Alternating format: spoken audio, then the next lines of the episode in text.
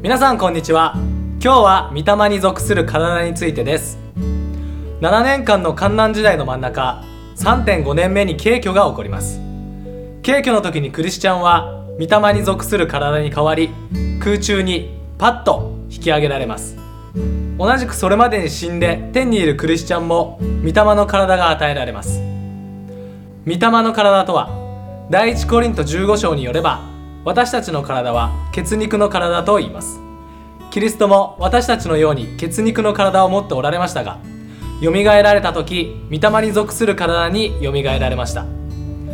キリストの復活後の記事を見ると御霊の体の特徴がわかります。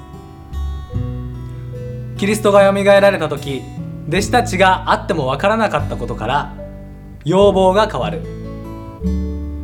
戸を通り抜けたり弟子の前から消えたように瞬間移動か消えることができる。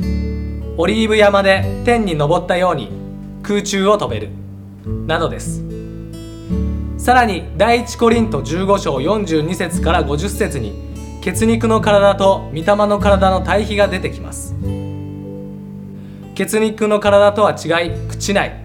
つまり年を取らず衰えない。栄光の体。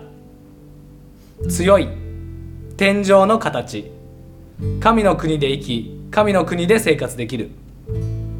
めとることも嫁ぐこともないとあるので結婚はないと思われる。それではいつ御霊の体になるのでしょうか。御霊の体に変わることを復活と言います。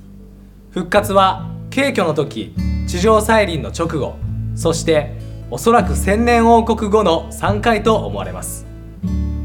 私たちは復活によって完全な体すなわち御霊に属する体となり永遠の生活に入っていくのです。それではまた。